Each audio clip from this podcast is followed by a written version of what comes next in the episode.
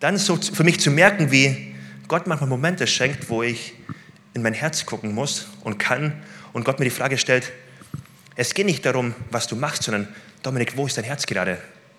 Dominik, bist du entzündet mit meiner Leidenschaft? Bist du entzündet mit einer Freude, die ich habe für Menschen? Bist du entzündet mit meinen Anliegen in deinem Herzen? Und das ist manchmal echt herausfordernd, wenn man in sein Herz so reinguckt und merkt, oh nee, Gott, ich will nicht nur richtige Sachen machen, bitte schenk mein Herz was neu entzündet ist von dir. Schenk mein Herz was entzündet ist mit einer Liebe, die du für Menschen hast. Und ich habe das bemerkt und habe seitdem in meiner Zeit, die ich am Morgen mit Gott habe, einfach Gebetszeiten, wo ich keine Anliegen vor Gott bringe, sondern einfach nur sage, Gott, bitte lass mich dein Herz verstehen. Bitte lass mich dein Herz fühlen, wie du meine Nachbarschaft liebst, wie du mein Arbeitsumfeld liebst, wie du Menschen, mit denen ich jeden Tag zu tun habe, lass mich deine Perspektive darauf sehen. Was du auf dem Herz hast für sie, will auch ich auf dem Herz haben. Und kennt ihr das, wenn man dann manchmal eine ganz schwierige Person vor Gott bringt und Gott einfach nur fragt, Gott, was denkst du über die Person? und das kann richtig herausfordernd sein, weil in mir sind Sachen, da denke ich mir, ja, wollen wir nicht drauf eingehen. Dann gucke ich aber auf Gott und frage ihn, Gott, was denkst du zu der Person? Und Gott zeigt mir, dass er Menschen unglaublich lieb hat, dass er Menschen vergibt, dass er Neustadt hat, dass er dort, wo ich ein Eis sehe und denke, oh, da ist doch nicht viel, dass Gott einen Vogel sieht, der draußen stehen kann und sieht, ich habe da Potenzial reingelegt. Und ich sehe auf Gottes Herz und ich merke, das will ich auch haben. Und manchmal fordert es mich ein bisschen heraus, aber ich will Zeit mit Gott verbringen, wo ich Gott einlade, mein Herz zu prägen, wo er, ja, wo seine Anliegen, meine Anliegen, mein Herz wirklich erfüllen dürfen. Ich glaube, das kann echt eine Herausforderung sein und auch eine Ermutigung für dich und für mich. Berühren dich Gottes Anliegen, berühren sie auch dein Herz. Sind es auch deine Anliegen geworden? Was bedeutet das ganz konkret für mich? Für mich bedeutet das ganz konkret, dass es Momente gibt oder Phasen gibt in meinem Leben, wo ich echt herausgefordert bin, zu gucken, Gott, was hast du auf den Herzen und wie kann ich den Herzschlag leben? Wie kann ich das auch auf dem Herzen haben? Und ich merke manchmal, Gott legt mir aufs Herzen, jemanden vielleicht, der auf der Straße Geld benötigt, einfach einzuladen auf einen Döner oder auf was anderes. Und kennt ihr den Moment, wo man einerseits denkt, boah, ich habe nur noch so wenig Geld, das will ich jetzt eigentlich für mich haben, und andererseits den Herzschlag kennt von, oh, ich will jetzt aber großzügig sein. Und eigentlich ist es auf Gottes Herz großzügig zu sein, aber mein Herz sagt nein. Gott mit ganzem Herzen zu lieben bedeutet, Gottes Herzschlag darf mein Leben einnehmen, darf meine Wünsche einnehmen, darf größer sein als mein Anliegen.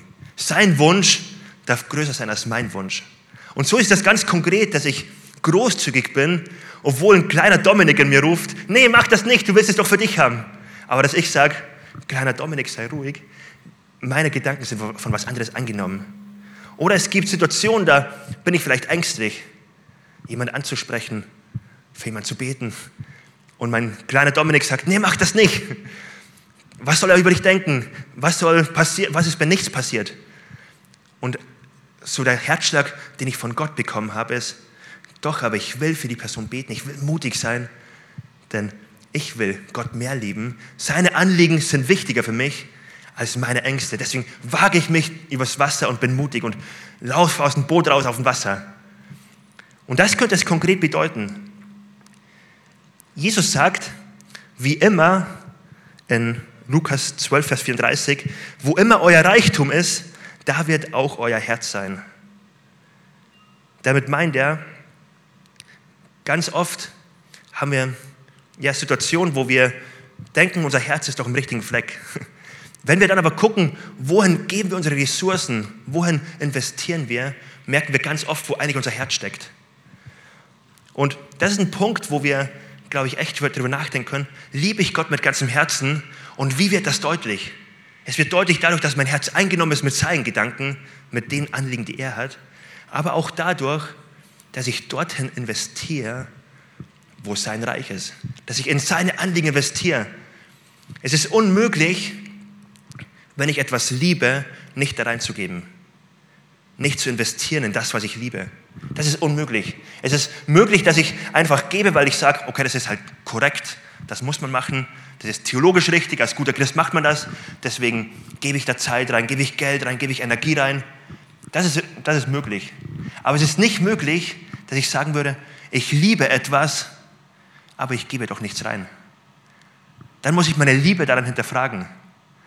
Und wenn ich darüber nachdenke, dann merke ich, manchmal gibt es Momente, da, da kann ich mich selbst anlügen oder da lüge ich mich selbst an, weil ich mir denke, Gott, deine, deine Anliegen sind an erster Stelle für mich. Und dann gucke ich auf meinen Kalender, auf meine Ressourcen, an Zeit, an Geld, wo mein Bankauszug, wo mein Geld hingeht und ich merke, nee, eigentlich investiere ich gar nicht da rein, was deine Anliegen wirklich sind. Und was ist ein gutes Instrument, um das Herz wieder zurückzubekommen? Jesus sagt, dort wo der Reichtum ist, ist auch das Herz. Dort wo deine Ressourcen sind, wo dein, deine Zeit hinfließt, dein Geld, was auch immer hinfließt, dort wird auch dein Herz dir nachfolgen. Wenn du also ein Herz für Mission haben möchtest und sagst, Gott, dein Anliegen, Menschen auf der ganzen Welt zu erreichen mit deiner Liebe, deine Liebe ganz praktisch zu machen, es soll auch mein Anliegen sein. Und ich merke, ich habe zu wenig darin. Dann fang an, darin zu investieren. Fang an, da zu spenden. Fang an, dort Zeit zu investieren und für Leute zu beten. Und du wirst erleben, wie deine Ressourcen dorthin wandern und automatisch dein Herz auch dorthin wandert. Und dein Herz dort größer wird dafür, für das Anliegen, was Gottes Anliegen ist. Und vielleicht hat jeder von uns unterschiedliche Anliegen, wo du merkst, dort will ich wachsen, weil es Gott wichtig ist. Dann fang an, deine Ressourcen dort reinzugeben und du wirst merken, wie dein Herz nachfolgt. Das ist ein richtig wichtiger Punkt, weil manchmal denken manche Personen, ja, ich muss doch noch warten, bis Gott es mir besonders aufs Herz legt oder Gott ein Wunder macht und plötzlich fällt was vom Himmel und dann liebe ich es so sehr. Ganz oft sind es ganz praktische Schritte, die wir gehen können, die Gott gebraucht, um uns eine Liebe für das zu schenken, was ihm wichtig ist. Dass wir Gott mit ganzem Herzen lieben. Der zweite Punkt, auf den ich mit uns gemeinsam gucken möchte, ist, Gott lieben mit ganzer Seele. Gott lieben mit ganzer Seele. Unsere Seele ähm, in uns will, ja, will das Leben genießen. Manche, die, deren Seele leidet, brauchen Seelsorge. Manche, ähm, ja, geht es auch richtig gut und man merkt so, die Seele blüht auf. Wisst ihr, wo die Seele von meinem Papa aufblüht? als kleine Kinder oder als Familie, als wir unterwegs waren, ist seine Seele aufgeblüht, weil wir uns alte Gebäude angeguckt haben oder alte Bilder. Er stand vor, der, vor dem Bild, vor einem Gemälde und hat das Bild angeguckt, nicht nur mit seinen Augen, sondern mit seiner Seele. Und er hat geschwärmt und sein Herz wurde groß. Und wir als Kinder und auch die Mama sind vorbeigelaufen an dem Bild und dachten uns, ja, ist ein Bild. Und dann sind wir im Auto am nächsten, an der nächsten alten Kirche vorbeigefahren und alle haben gehofft und gebetet, bitte bleiben wir nicht stehen. bitte muss das nicht sein. Kennt das jemand? Solche Gedanken? Das, was er wahrgenommen hat in den alten Gebäuden und alten Bildern, er hat es nicht nur mit den Augen gesehen, er hat es mit der Seele gesehen. Er hat es wahrgenommen, er hat gestaunt darüber. Er hat es wirklich wahrgenommen und betrachtet. Leonardo da Vinci hat gesagt, der Durchschnittsmensch sieht ohne zu sehen, hört ohne zu hören berührt, ohne sich dessen bewusst zu sein, atmet, ohne Geruch oder Duft wahrzunehmen und spricht, ohne zu denken. Der Durchschnittsmensch sieht, ohne es wirklich zu sehen. Ich war der Durchschnittsmensch. Ich versuche mich in dem Bereich zu bessern.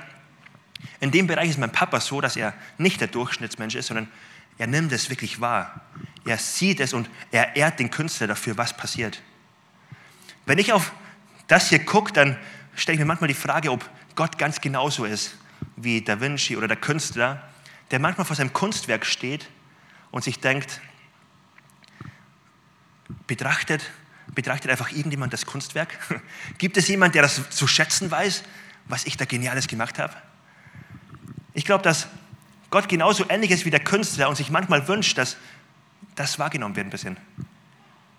Wir lesen ganz am Anfang ähm, ja, das Erste, was wir über Gott lesen, lesen wir, dass Gott ein Künstler ist. Wir lesen, dass Gott die Welt geschaffen hat und nach jedem Schöpfungstag einen Schritt zurückgeht und sagt, wow, es ist echt schön gemacht. Und da lesen wir, und Gott sah, dass es gut war. Und jeden Tag schafft Gott etwas wie ein Künstler und kreiert etwas.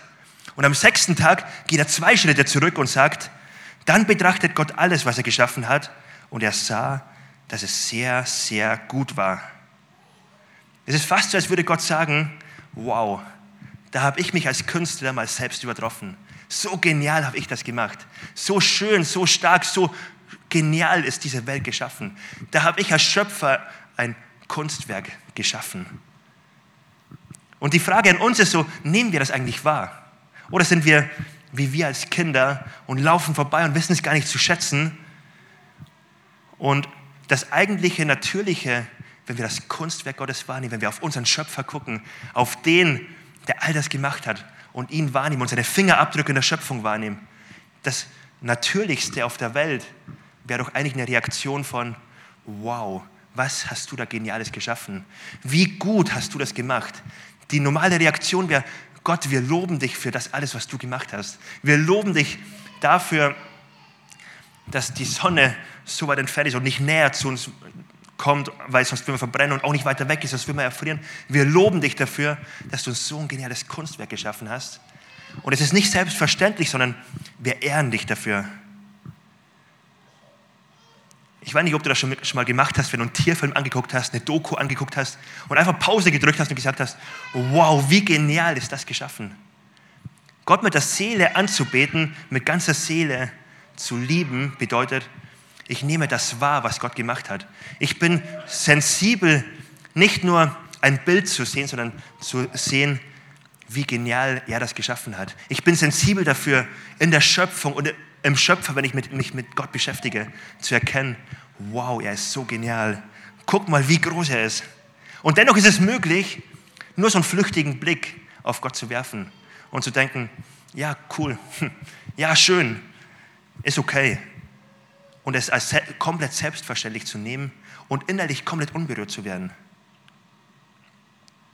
Ich glaube, es ist ein absolut großer Fehler, wenn Christen Gott so nehmen als ein Gegenstand, wo ich ja, Wissen über ihn ansammle. Als ein Gegenstand, wo ich einfach ähm, Wissen ansammeln will über ihn, aber viel mehr sollten wir eigentlich uns Gott nähern als ein Gegenstand, wo wir einfach staunen können vor ihm, wo wir ihm gegenübertreten, ihn angucken, seine Fingerabdrücke in der Schöpfung und all dem sehen, in unserem in anderen Menschen sehen, wie genial er sie gemacht hat und einfach nur sagen, wow Gott, wir wollen staunen über dich, staunen über deine Größe. Wir wollen staunen, wie genial du das gemacht hast. Gott mit ganzem Herzen zu lieben, bedeutet, das, was Gottes Anliegen sind, sind auch meine Anliegen. Das, was auf seinem Herzen ist, ist auch auf meinem Herzen. Das bedeutet, Gott mit ganzem Herzen zu lieben. Gott mit ganzer Seele zu lieben, bedeutet, eine Seele voller Staunen zu haben über unseren Gott. Eine Seele voller Ehrfurcht und Bewunderung vor seiner Schönheit, die seine Schönheit wahrnimmt. Wir verstehen Gott als heilig. Wir verstehen, dass Gott viel wichtiger ist als alles andere, was wir jemals haben und besitzen könnten. Eine Seele, die sagt, wow, Gott, du bist so groß, so genial.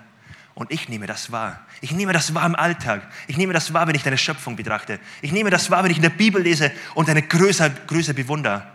Ich will es nicht als selbstverständlich wahrnehmen. Ich will es wahrnehmen und dich dafür loben. Ich will staunen darüber, wie groß du bist. Mir, macht das total Mut, ähm, mich da reinzulassen. Und das macht richtig Spaß, glaube ich. Und da möchte ich uns einladen. Lass uns Gott mit ganzer Seele loben.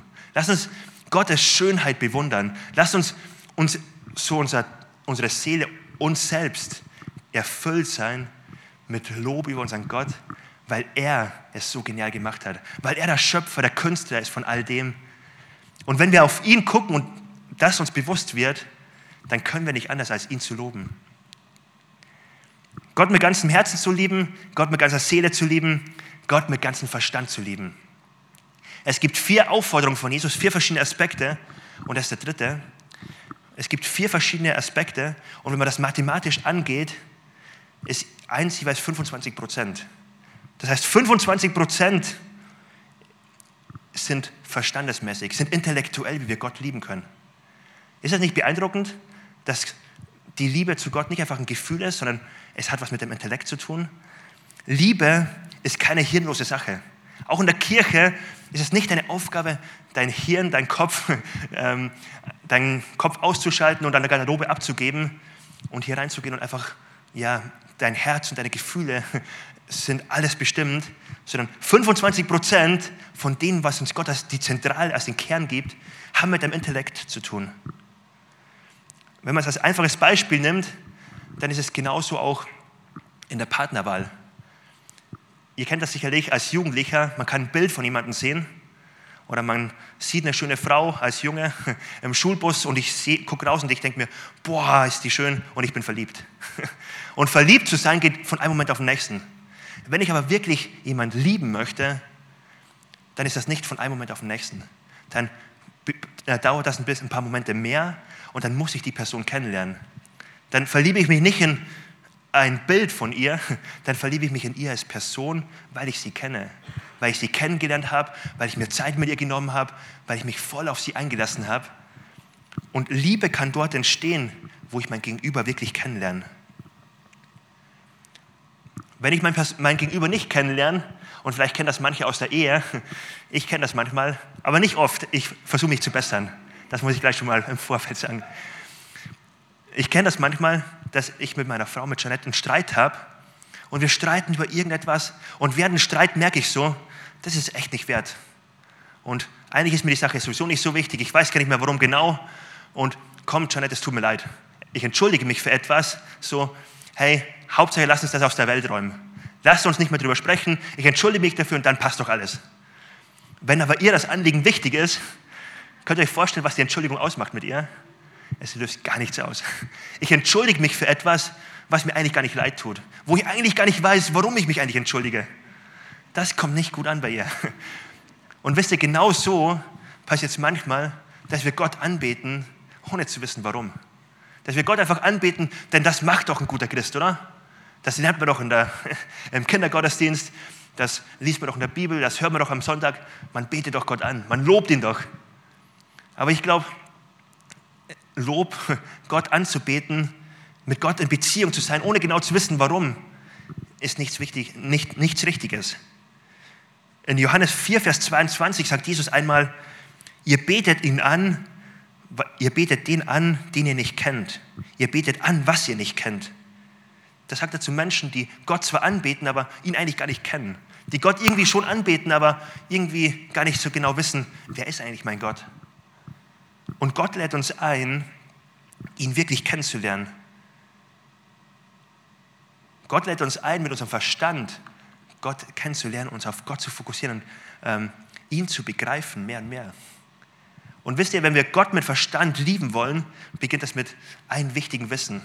Mit einem Wissen, Gott ist so viel größer, als ich im Verstand jemals begreifen könnte. Gott ist so viel größer, so viel mächtiger, so viel genialer, als ich es jemals begreifen könnte. Gott übersteigt alles meines Verstandes komplett. Nur einen winzigen Teil von ihm kann ich begreifen. Er übersteigt es. Das ist so, glaube ich, die Grundinfo, die man haben muss, auf der man Gott mit Verstand lieben kann.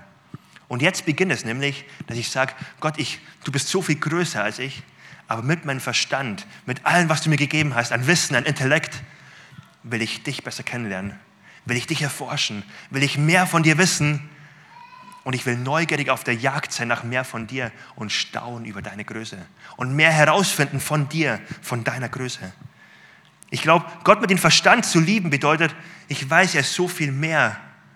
Und es ist wie ein Entdeckungsland, wie ein Abenteuer, wo ich Gott besser kennenlernen kann, denn er hat immer wieder was für mich. Und selbst wenn ich ins hohe Alter gekommen bin und 50 Jahre mit Gott unterwegs bin, er wird mich wieder überraschen, weil er so viel mehr ist, so viel mehr hat für mich wo ich ihn kennenlernen kann. Ich kann ihn kennenlernen, mehr über ihn wissen, über ihn und seine Schöpfung erfahren und ich kann einfach nur staunen über ihn. Gott mit dem Verstand zu lieben bedeutet, ich bin neugierig auf der Suche nach mehr von ihm. Ich denke über seine Schöpfung nach und ich, ja, ich bin auf der Suche, ihn besser kennenzulernen.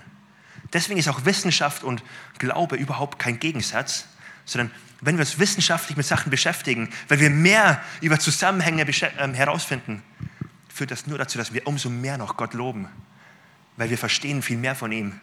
Wenn ich auf einer, in der Tierwelt gucke, auf eine Biene, wie genial sie fliegt, dann kann ich nur staunen. Und wenn ich mich damit beschäftige und wie Details geplant sind und wie genial diese Biene konstruiert sind, ist, dann wird mein Lob jedes Mal steigen und ich werde jedes Mal dankbar sein für diesen genialen Gott, wenn ich eine Biene vorbeifliegen sehe oder eine Fliege, weil mein Wissen dazu führt, wie genial Gott es gemacht hat.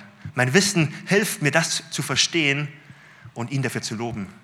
Gott mit Verstand zu loben bedeutet genau das. Ich lobe ihn für das, was ich herausgefunden habe, wie genial er es gemacht hat. Ein ähm, erstaunlicher Erfinder, und zwar Nikolaus Tesla, er hat über 100 US-Patente und er hat auch den Wechselstrom erfunden.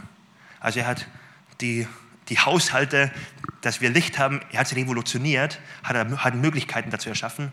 Und er ist ein Elektroingenieur, ein richtiger schlauer Kopf im Elektrobereich. Er hat die Angewohnheit gehabt, das fand ich total beeindruckend, dass er bei Gewitter, und auch gestern gab es ein starkes Gewitter, hier in Wuppertal gibt es sowieso oft ein starkes Gewitter, dass er bei Gewitter oft auf dem Sofa saß, in der Nähe vom Fenster und aus dem Fenster geguckt hat und jedes Mal, wenn ein richtig starker Blitz da war und es hat gedonnert, ist er aufgestanden und hat seinem Gott Applaus gegeben. Ein kleines Elektrogenie hat dem großen Elektrogenie Applaus gegeben für das, was er Geniales gemacht hat.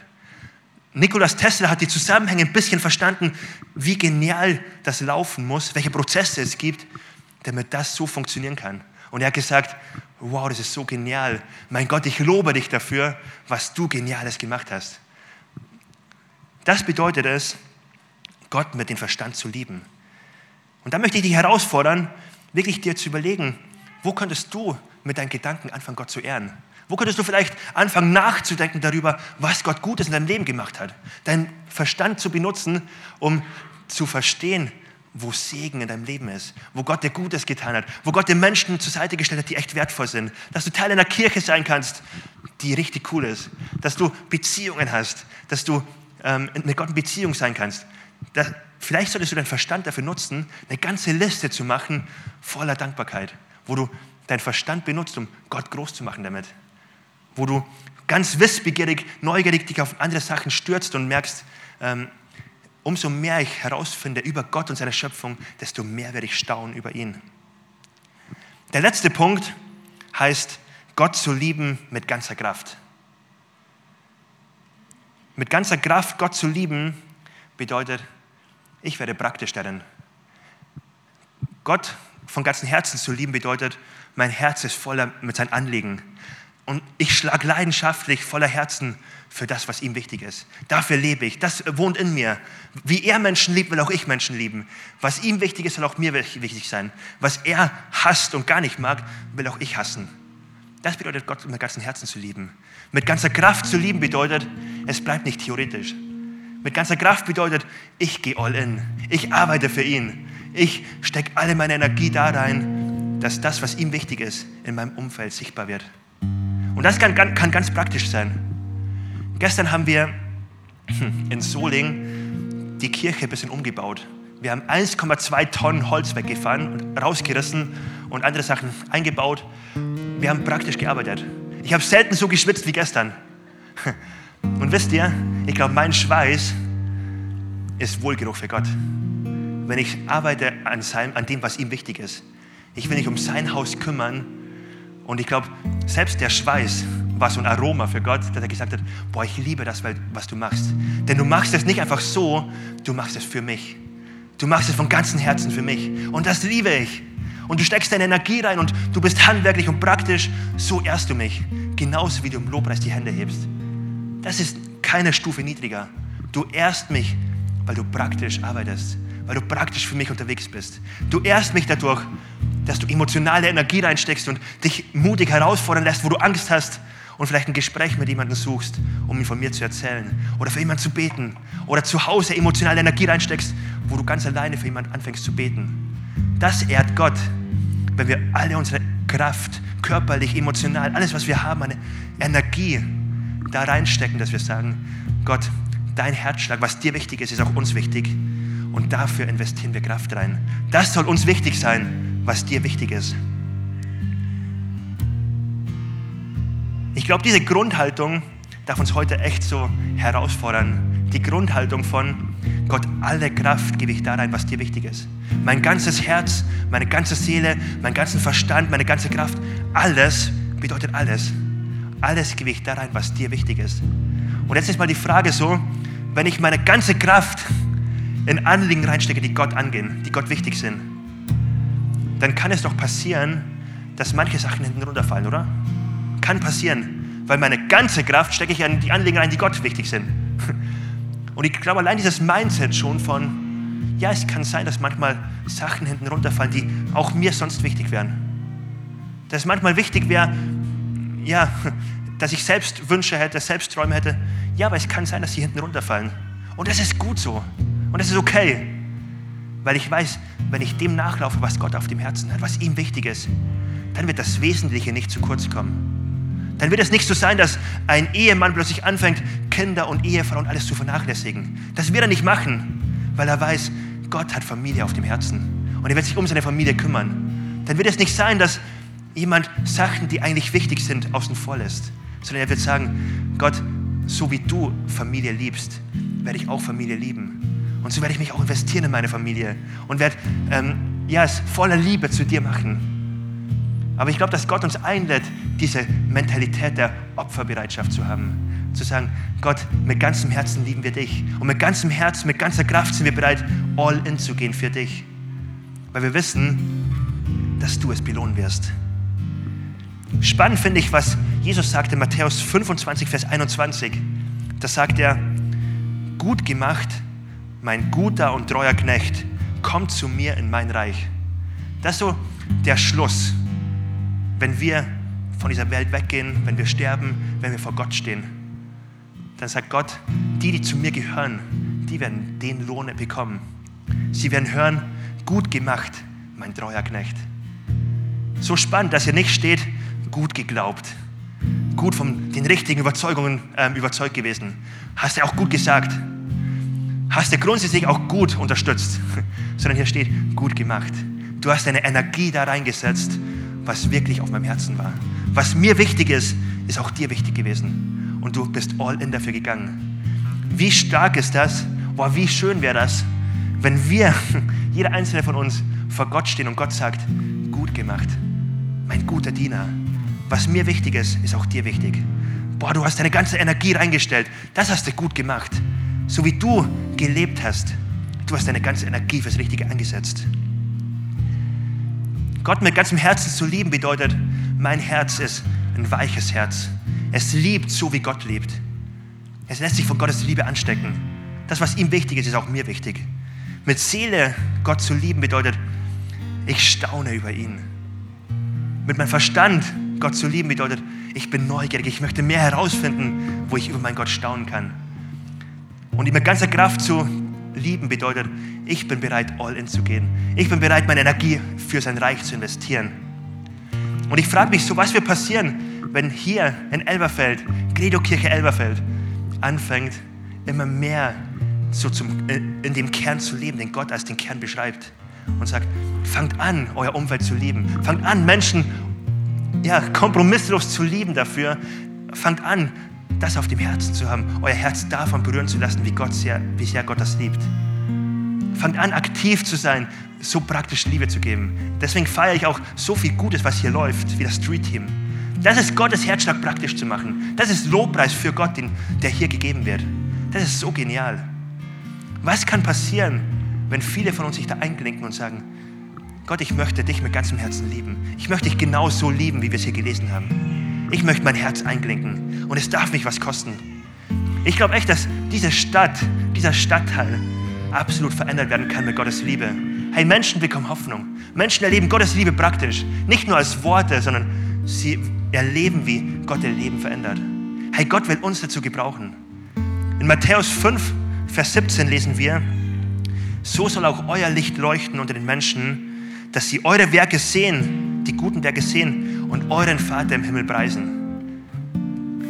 Jesus lädt uns ein und sagt, indem ihr mir nachfolgt, indem ihr das, was mir wichtig ist, auch für euch wichtig wird, indem ihr über mich staunt, neugierig nach mehr seid.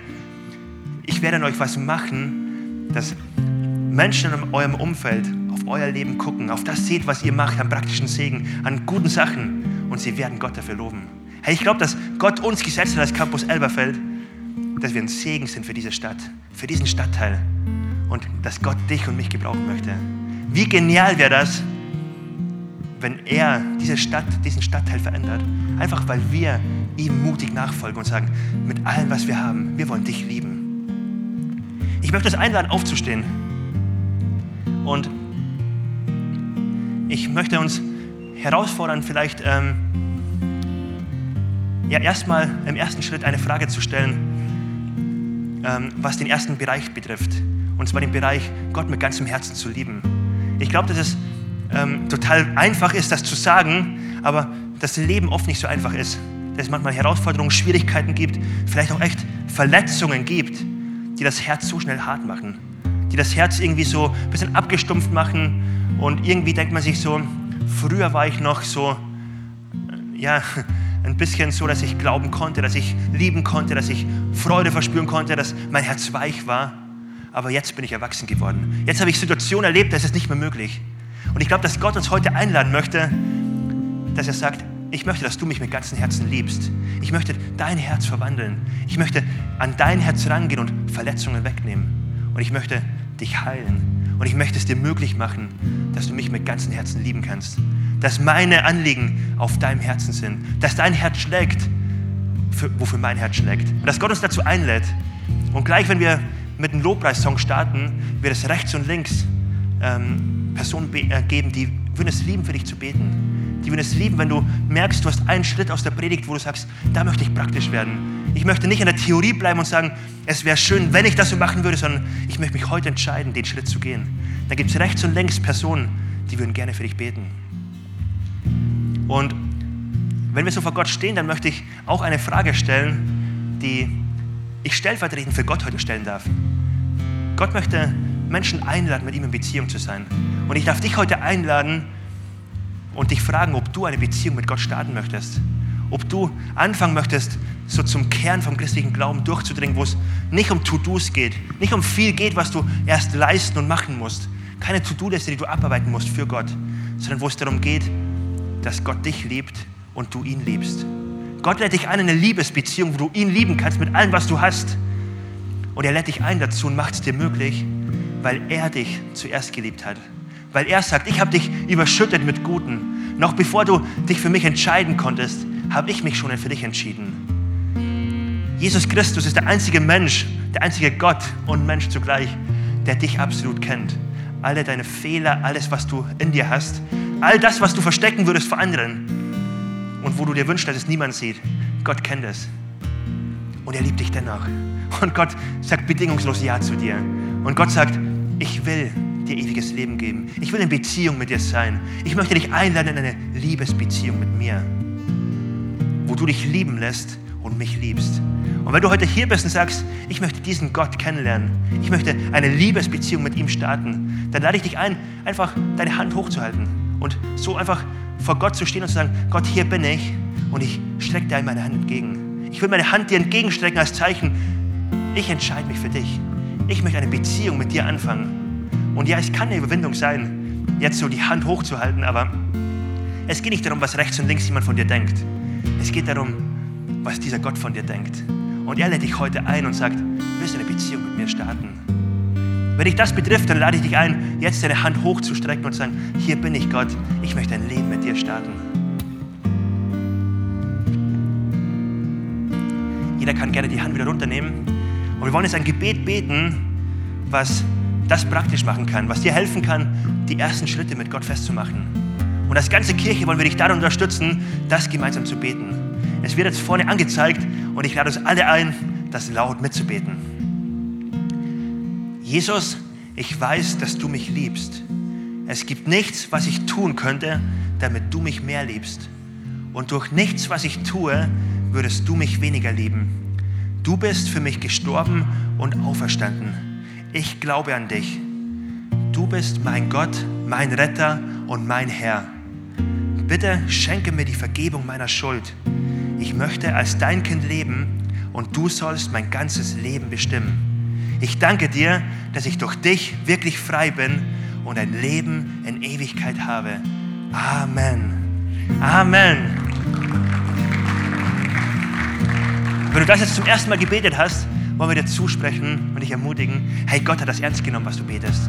Gott hat dich ernst genommen. Und Gott ist so sehr daran interessiert, eine Liebesbeziehung mit dir zu starten, die nicht jetzt erst, nicht jetzt endet, sondern die jetzt erst beginnt. Es ist wie ein Jahr in der Ehe und ab jetzt beginnt die Ehe. Es ist ein Jahr, wo Gott sagt, lass uns gemeinsam Abenteuer erleben. Lass uns gemeinsam auf Entdeckungsreise gehen. Du sollst mich besser kennenlernen und über mich staunen. Lass uns gemeinsam unseren Gott groß machen. Lass uns ihn ehren mit allem, was wir haben. Lass uns unser bestes Lob ihm bringen, denn er verdient es.